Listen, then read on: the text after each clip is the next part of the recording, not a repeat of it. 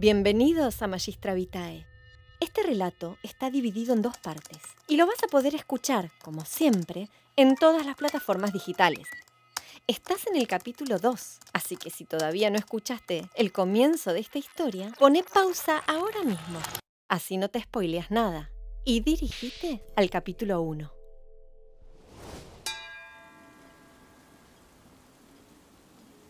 Al llegar a Veracruz, nuestra pareja no pudo desembarcar. El clima estaba espantoso. Se había desatado en la noche una tormenta tan violenta que fue lo mismo que un huracán y arrasó con las flores, las guirnaldas y los arcos triunfales que habían levantado para recibir y homenajear a Maximiliano y Carlota. Sus majestades desembarcaron a las 5 de la mañana. Todo estaba vacío. Era demasiado temprano para los mexicanos. Pasaron sin pena ni gloria por la ciudad. Para colmo, en Veracruz había una epidemia de fiebre amarilla o vómito negro, como le decían entonces. Desanimados y silenciosos, podemos imaginarlos compungidos y tristes. En el camino a la Ciudad de México les robaron uno de los coches donde llevaban dinero. Avanzando, los que siempre los saludaban con alegría eran los indígenas. Si todo lo malo sucedió en Veracruz, en Puebla los recibieron con cantos y vivas. El espíritu de la pareja fue levantándose de a poco. Fueron a agradecerle a la Virgen de Guadalupe. Y el 12 de junio, escoltados por el regimiento de lanceros mexicanos, los cazadores de África y los húsares franceses, los nuevos soberanos hicieron su entrada triunfal en la Ciudad de México, en medio de celebraciones populares fabulosas. En el Palacio de Gobierno no habían pensado en ningún lugar para que la pareja durmiera. Esa noche, Max se acostó sobre una mesa de billar y Carlota durmió en un sillón lleno de chinches. Al día siguiente, las damas más distinguidas de México vinieron a saludar a la emperatriz, que las recibió con formalidad y protocolo, solo para ver cómo se derrumbaron sus previsiones cuando las señoras la abrazaron, le tocaron la ropa, la besaron y la trataban de Carlotita, la hija del rey de Bélgica, prima de la reina Victoria de Inglaterra, nieta del rey Luis Felipe de Francia. No entiende nada. Tiene solo 24 años y la ven como una nena. Sin embargo, se repone y empieza a repartir besos a todas. Uno de los miembros de la Comisión Mexicana, el señor Ignacio Aguilar y Marucho, hizo un retrato hablado de la emperatriz. Es de fisonomía inteligente y espiritual, semblante apacible, bondadoso y risueño, y sin embargo en ella hay algo grave, decoroso y que infunde respeto. Figúrate esto y mucho más que esto y se tendrá una idea de la princesa Carlota. Carlota no tiene un pelo de ingenua. Cuando Maximiliano empieza a recorrer el interior del país, la emperatriz queda a cargo como regente. El 10 de septiembre de 1864, escribió desde el castillo de Chapultepec a su abuela diciéndole, Soy completamente feliz aquí y Max también. La actividad nos sienta de maravillas. Éramos demasiado jóvenes para no hacer nada. En México, Maximiliano y Carlota no paran. Se reorganiza la Academia de San Carlos, se fundan los museos de historia natural, de arqueología, nace la Academia Imperial de Ciencias y Literatura. Aunque Max decreta al catolicismo como religión oficial del imperio, mantiene alejado al clero del gobierno y promueve la libertad de cultos. Establece una junta protectora de las clases desprotegidas para que se terminen los despojos de tierras a los indios y campesinos pobres. Promueve cambios en el sistema educativo. Quiere que los mexicanos aprendan idiomas, filosofía y ciencias. Embelleció el zócalo y se dedicó a reforestar la Alameda se preocupó por la conservación de las pirámides de Teotihuacán. Carlota, por su parte, organizaba fiestas de beneficencia para ayudar a los pobres y reemplazaba a su marido cada vez que salía de viaje, que era prácticamente todo el tiempo. Como regente, ella promulgó la abolición de los castigos corporales y puso limitación a las horas de trabajo. Los ministros estaban agotados las damas de sociedad ofendidas porque no le podían responder las preguntas odiosas que hace Carlota sobre arquitectura, historia y ciencias. Ya algunos los aman y otros los detestan. Ellos están encantados con los mexicanos, que nunca tienen una frase descortés, son amigables y muy dulces. Se enojan con los franceses de las tropas, que se muestran soberbios y ningunean a los locales. Pero otro tema nos preocupa y mucho. En el imperio no hay noticias de un embarazo y Max se comprometió en papeles a fundar una dinastía. Sin embargo, siempre deja sola a Carlota Viaja incansablemente y nunca la lleva con él. Comienza un estilo de vida en que los esposos se cruzan todo el tiempo. Si él está en el Zócalo, ella en Chapultepec y viceversa.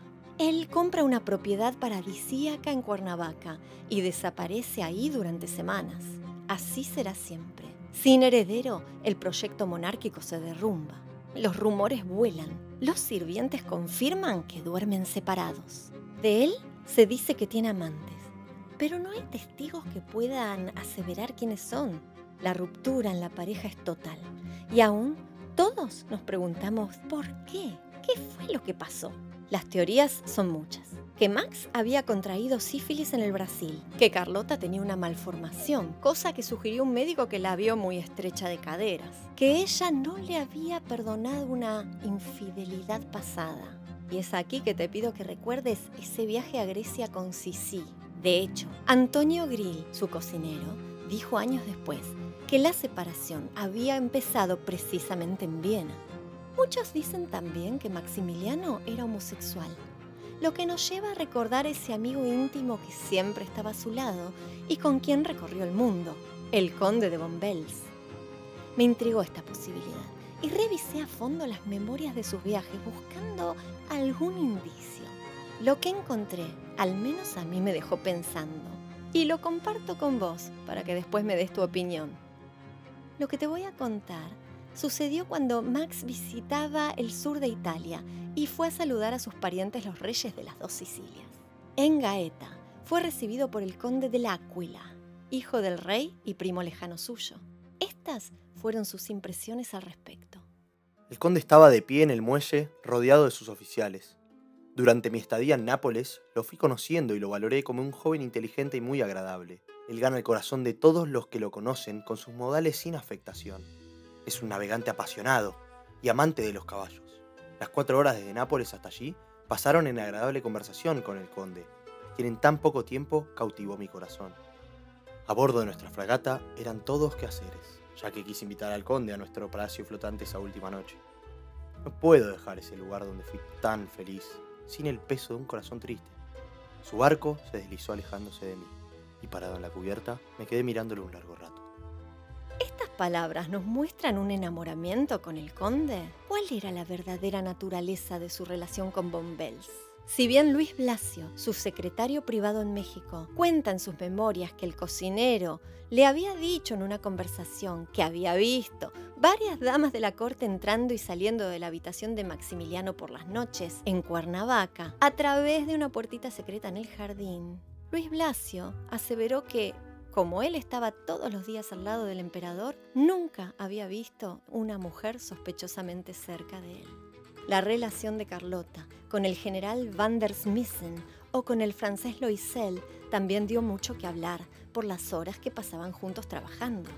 Nunca sabremos la verdad de las razones íntimas que los mantenían separados, principalmente porque ellos tuvieron un pacto de silencio que nunca se rompió.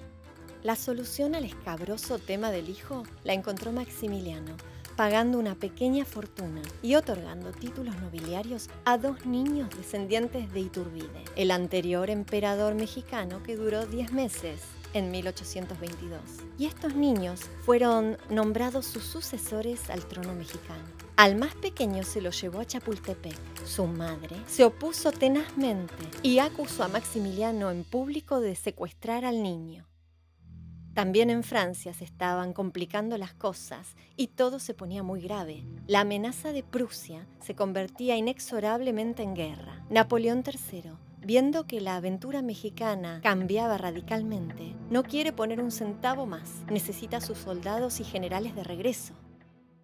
Además, está la cuestión con Estados Unidos, que acaba de terminar su guerra de secesión y ahora pretende evitar que su vecino al sur sea un imperio europeo. El senador por el estado de Nevada, James Nye, concluye en un discurso ante el Congreso. En el mapa de este continente está escrito que México es nuestro y vamos a tenerlo. No permitan una cuidadora extranjera. Si la necesita, nosotros mismos lo cuidaremos. Maximiliano estaba nadando entre tiburones. En su imperio ilusorio, nada funcionaba según las reglas, sino según las pasiones más extremas. Él pensaba distinto. Creía que un gobierno compuesto por elementos conservadores y liberales juntos funcionaría. Su pensamiento era, Cuando un hombre tiene el coraje de congregar la compañía de cada estrato de la sociedad, de diferentes edades, religiones y circunstancias mundanas, sus enormes diferencias, enfocándose solo en el vínculo intelectual y la camaradería, sería una excelente mezcla que fermentará de modo picante. Habrá discusiones, pero no serán disputas. Afilarán la inteligencia mutua sin calentar los ánimos. para colmo, tenía enfrente al más formidable y determinado de todos los rivales. Un hombre excepcional que nunca vaciló ni dudó. Un hombre cuyas convicciones de hierro le abrieron el camino al éxito. Este hombre era el presidente Benito Juárez. Nacido el 21 de mayo de 1806 en San Pablo Guelatao, hijo de indios zapotecas. Los padres murieron cuando él tenía tres años. Se crió con sus abuelos y su tío y no hablaba español. A los 12 años se fue sin avisar y caminó 80 kilómetros hasta Oaxaca, donde vivía su hermana. Luego empezó a trabajar con un encuadernador y ahí comenzó su romance con los libros y con la educación. Como no manejaba el español, fracasó en dos escuelas y luego decidió educarse solo. Ingresó a un seminario solo para darse cuenta de la instintiva repugnancia que sentía por la vida del sacerdocio. Ya presidente durante la ocupación francesa, con el imperio de Maximiliano encima, no dejó de trabajar para la expulsión de los intrusos. En Chihuahua, el 27 de marzo de 1865, escribe a uno de sus generales esto, que prácticamente es un manifiesto. Maximiliano creía éramos tan cándidos que nos íbamos a convertir en sus partidarios, solo porque adoptaba algunas de nuestras leyes, sin advertir que, aun cuando las adoptara todas, jamás conseguiría nuestra sumisión, porque nosotros, ante todo, defendemos la independencia y dignidad de nuestra patria y mientras un extranjero quiera imponernos su voluntad despótica, jamás consentiremos en su dominación, le haremos la guerra a muerte y rechazaremos todas sus propuestas. No necesitamos que venga un extranjero a establecer las reformas, nosotros las hemos establecido todas. Solo los cobardes sin dignidad y sin vergüenza son los que lo aplauden, pero esos miserables nada valen y a la hora que la fortuna abandone a su amo, serán ellos quienes también lo abandonen para salir de rodillas. Y tiene razón Benito. Maximiliano ya se ha quedado solo. Los acontecimientos se precipitan. Las tropas francesas que aún quedan en México rivalizan y pelean con las austríacas. El Papa está furioso porque Maximiliano no recuperó ninguna de sus propiedades. Los conservadores que le regalaron la corona envenenada hierven porque Max es más liberal que los liberales. Napoleón III tiene terror de que Estados Unidos le declare la guerra mientras está atendiendo el problemita prusiano. Algunos asesores le dicen a Max que abdique y que se vaya a casa. Otros, temiendo por sus vidas, le dicen que se quede, esperando usarlo como un escudo humano para esquivar las balas que se ven venir encima. Carlota no quiere escuchar la odiosa palabra y el 10 de junio de 1866 le escribe. Abdicar es condenarse, es extenderse a sí mismo un certificado de discapacidad, y esto es solo aceptable en ancianos o en imbéciles. No es la manera de obrar de un príncipe de 34 años. Yo no conozco ninguna situación en la cual la abdicación no fuese otra cosa que una falta o una cobardía. Ella decide partir a Francia para hablar cara a cara con el cobarde de Napoleón III. Pero hay quien dice que en realidad se va porque está embarazada del general Van der Smissel. En México se canta. Alegre el marinero con voz pausada canta y el ancla ya levanta con extraño rumor. La nave va en los mares flotando cual pelota. Adiós mamá Carlota, adiós mi tierno amor. De la remota playa. Al llegar a París, el emperador de Francia no la quiere recibir, muere de vergüenza.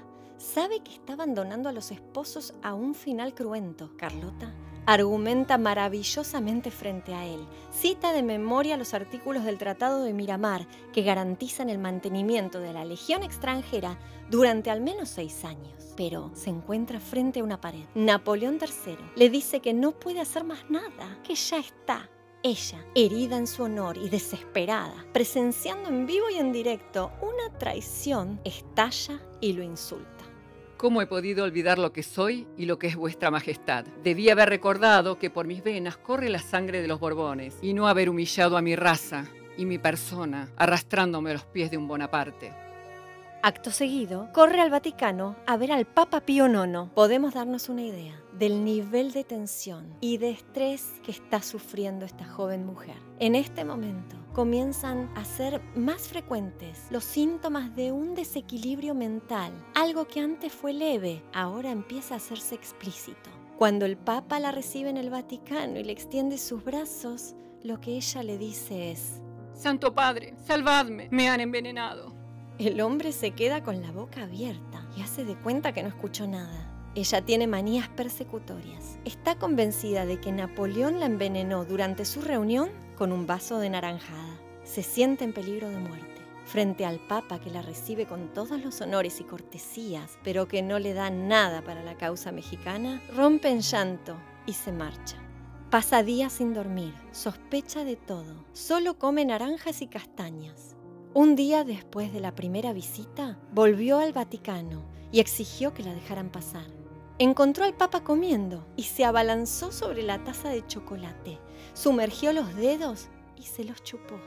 El Papa le ofreció una taza para ella, pero Carlota solo quiere comer la comida de él. Volvió al hotel y horas más tarde, en el medio de la noche, pidió un coche para que la lleve a una fuente, donde se arrojó a tomar agua desesperada. Regresó directamente al Vaticano, golpeando las puertas y exigiendo pasar la noche ahí. Fue imposible persuadirla de lo contrario y tuvieron que armarle una cama para ella y su dama de compañía en la biblioteca. Al día siguiente, un poco más tranquila, regresó al hotel, pero quería ver cómo se hacía su comida. Su dama de compañía decidió tomar el toro por las astas y se hizo traer unas cuantas gallinas y un pequeño brasero para tener adentro de la habitación. Las gallinas estaban atadas a las patas de la mesa y esta señora cocinaba la comida para Carlota bajo su mirada atenta. Los asistentes le avisan a Maximiliano y a su familia en Bélgica que Carlota está loca. Su hermano Felipe viaja a Roma a buscarla. Manda cartas a los bancos donde hay una inmensa fortuna, indicando que no tomen ninguna instrucción de Carlota, a no ser que también esté firmada por él. La lleva a Miramar, donde la deja sola, al cuidado de unos médicos alienistas de dudosa reputación, que para hacerse la vida más fácil, no tardan en encerrarla, incluso en encadenarla a la cama, en los cuartos de una pequeña construcción fuera del castillo. Su hermano Felipe escribe a Leopoldo, que ahora es el rey de Bélgica, que Carlota no tiene cura. ¿Es posible que a Carlota la hayan envenenado como ella dice? Hay quienes cuentan que alguien le dio toloache, un veneno muy poderoso, cuando visitó Yucatán, una hierba alucinógena que provoca un estado mental alterado, comportamiento aberrante, alucinaciones. ¿Y qué hay del famoso vaso de naranjada que le dio Napoleón, quien después de todo solo buscaba callarla y silenciar las escandalosas acusaciones que Carlota estaba haciendo en público? A Maximiliano le transmiten que ella ha sufrido una congestión cerebral y que está enferma.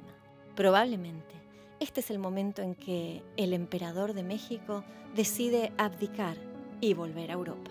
Napoleón III, sin escrúpulos, cede a todos los requerimientos de Estados Unidos y deshonra su acuerdo de permanencia en México, arruinando a Maximiliano y al imperio, que fue creación suya.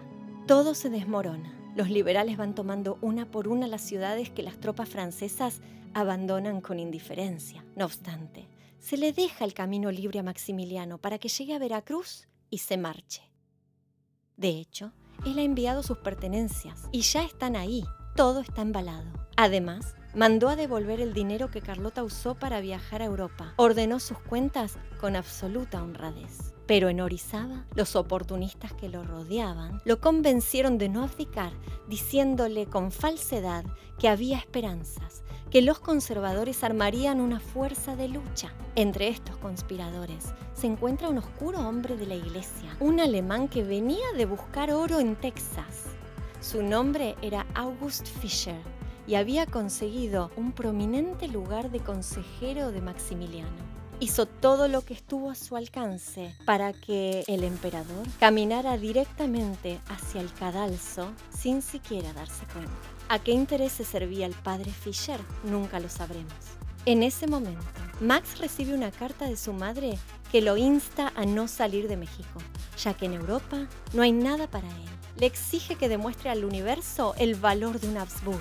Max dividido entre el deseo de no cocinarse a fuego lento en México y el sentido del honor que le exigen los demás, pero que nadie tiene, finalmente proclama. México comprenderá que no era una vana ambición, sino el deseo de asegurar su vida como nación libre. Su bienestar como pueblo civilizado es lo único que puede obligarme a abandonar el camino de la paz y a seguir el de la guerra. Las fuerzas imperiales que le quedan se desplazan a Querétaro, y desde allí el emperador de México se dispone a organizar la resistencia. No se da cuenta de que lo engañan. Márquez, uno de sus generales, se opone a atacar cuando es el momento indicado. Siempre contradice la lógica y pone palos en la rueda. Pronto le presenta el planteo de romper el sitio a la ciudad que ejercen los liberales e ir a México a buscar más tropas y dinero y luego volver atacándolos por la retaguardia. El designado para llevar a cabo el plan es el general Miramón, pero Márquez se impone. Irá él. Cuando se va con un batallón, sale entre los enemigos sin problemas y nunca más regresa. Con menos fuerzas, Max y los pocos que le quedan a su lado resisten hasta la noche del 14 de mayo de 1867, en que Miguel López, un hombre de confianza, a quien Max le salió de padrino de uno de sus hijos y que fue comandante de la Guardia de la Emperatriz, se escabulle en el medio de la noche y negocia con el enemigo la cabeza de Maximiliano a cambio de una buena recompensa para sí mismo. A las 4 de la mañana les abre el paso a las tropas liberales y les deja libre el ingreso a la ciudad de Querétaro, entregando la victoria servida en bandeja. El secretario de Max, Luis Blasio, corrió a quemar papeles confidenciales. Todas las pertenencias personales fueron robadas. El emperador es capturado. Cuando lo están trasladando, un soldado mata a otro de un balazo en la frente, ante la mirada atónita de Maximiliano. Todo para quedarse con Oripelo, el caballo del emperador. El sitio de Querétaro ha terminado. El New York Times del 2 de julio de 1867 publicaba esto sobre el infame Miguel López. El destino del traidor de Querétaro es dudoso. Se lo vio deambulando el día siguiente de la rendición. Que haya recibido la recompensa pretendida no parece claro. Sabemos que se entrevistó con el coronel Rincón Gallardo, exigiendo un alto puesto en el ejército republicano como recompensa a su acción. El coronel le respondió. Mire, general López, yo lo recomiendo a usted para una alta posición. Sería la de colgar de un árbol con una soga al cuello. Un traidor es despreciable, esté del lado que esté. López se pasó la vida tratando de justificar su infamia con documentos falsos. A Maximiliano lo sometieron a un juicio de tres días al que no asistió por estar muy enfermo. Fue condenado a muerte junto al general Mejía, que también estaba grave, posiblemente cursando un cáncer de estómago. Y junto al general Miramón se les aplicó una ley promulgada por Benito Juárez en 1862 para los traidores a la patria. Todas las potencias europeas pidieron el perdón. Incluso en Estados Unidos exigieron que se salvara Maximiliano. El gran escritor francés Victor Hugo, el autor de Los Miserables, enemigo acérrimo de Napoleón III y del imperialismo en general, le escribió a Benito Juárez. Acaba usted de vencer a las monarquías con la democracia. Les mostró su poder, ahora muéstrele su belleza. Tras el relámpago, muestre la aurora. A los bárbaros, muéstreles la civilización. El tan esperado indulto nunca llegó. La respuesta de Benito Juárez fue contundente. Exigen prescindir de todo, olvidar todo. carácter de nación, código de gentes, autorizadas represalias, poder social, derecho de castigo, justicia humana, orden público, opinión nacional, afianzamiento del porvenir con el único fin de salvar la vida de un príncipe europeo. Los planes de escape de los amigos de Max fallaron y la ejecución quedó firme. Max estaba tranquilo. Se dedicó a escribir cartas con instrucciones y pidió escuchar su canción favorita, La Paloma. Si a tu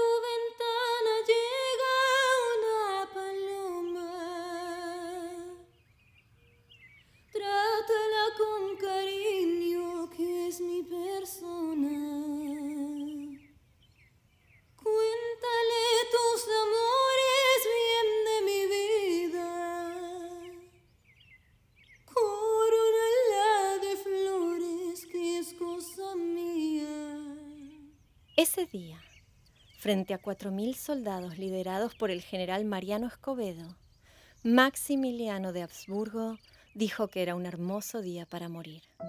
Le dio una moneda a cada uno de los soldados del pelotón. Las balas de los rifles Springfield, de dos metros de largo, con bayoneta, apuntaron a los tres hombres de pie en el Cerro de las Campanas. Este lugar extraño, como de otro mundo, donde las piedras fonolitas suenan notas musicales cuando se las golpea o cuando les pegan las balas.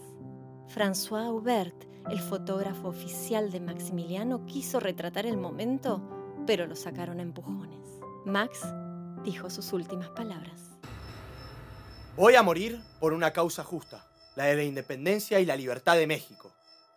Que mi sangre selle las desgracias de mi nueva patria. ¡Viva México! ¡Viva México! ¡Fuego! El oficial Montemayor leyó.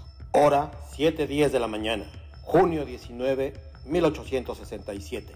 Verifiquen los cuerpos, cerciórense de que estén muertos. Max estaba boca abajo.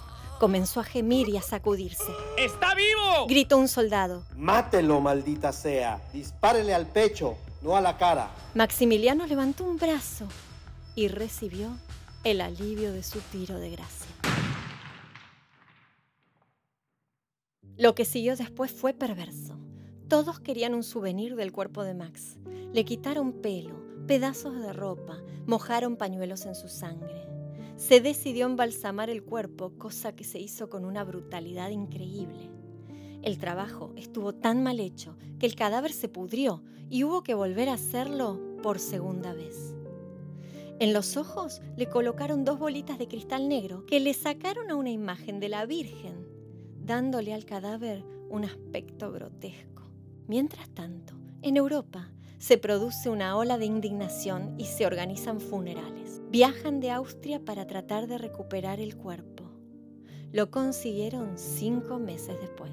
El cadáver de Max navegó de regreso a casa en la Novara, su amada fragata. En Viena, el féretro llegó al entierro cubierto de nieve. La madre de Maximiliano se desmayó al ver el rostro grotesco de su hijo. O quizás también por la culpa que sentía por haberlo instado a quedarse en México.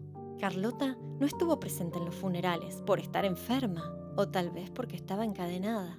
Si los locos no mienten, entonces Carlota, en sus cientos de cartas que nunca llegaron a destino y en las que dijo muchas verdades incómodas, contó muchos secretos ocultos. Vivió 60 años en un desvarío alternado por momentos de lucidez increíble. Su historia después de México pide un capítulo aparte. Hubo en Bélgica un niño que no tenía padres conocidos, que fue criado bajo la protección de la corona. Se llamó Maxime Weygand y llegó a ser un gran general del ejército francés. De él siempre se rumoreó que era el hijo de Carlota y del jefe de su guardia personal. Nunca lo sabremos, especialmente porque sus dos damas de compañía, las únicas que podrían haberlo corroborado, murieron misteriosamente el mismo año en que Carlota estaba recluida en el castillo de Miramar. Una apareció colgada y la otra murió de la noche a la mañana por un dolor de estómago. Después de cuatro años de lucha presidiendo un gobierno errante que era legal y muy legítimo, el 15 de julio de 1867 el presidente Benito Juárez entraba a la Ciudad de México en medio de una gran algarabía. Para él, la dicha era a medias. También sacrificó su vida para sostener al gobierno. Había perdido a dos de sus hijos pequeños por exiliarlos en Nueva York, donde el clima frío provocó que contrajeran neumonía. Este hombre fabuloso, que decía que prefería que sus hijas bailaran en vez de rezar y golpearse el pecho, fue el más feroz, tenaz y honorable enemigo que Maximiliano pudo tener enfrente. Enemigos por las circunstancias de la historia, tenían mucho más en común de lo que ellos imaginaban. Me despido de vos y ponemos fin a esta historia de intrigas y traiciones, a este imperio ilusorio, con la carta que Max le envió a su madre antes de morir. Querétaro, cárcel de las Capuchinas, junio de 1867. Con inquebrantable fe y fiel a mi honor, me enfrento a la inmerecida muerte. Sucumbí honorosamente a la superioridad del enemigo y a la traición nos resistimos valientemente durante 72 días en una ciudad abierta. La traición nocturna nos entregó a sus manos.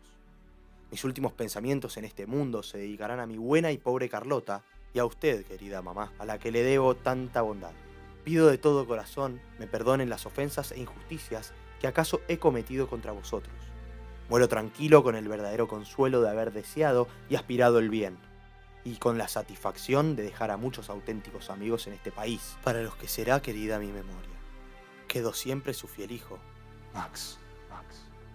Carlota murió el 19 de enero de 1927, dejando atrás cientos de cartas que nunca llegaron a manos de nadie.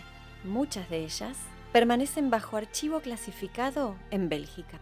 Ella nunca dejó de hablar de México y de recordar a Maximiliano.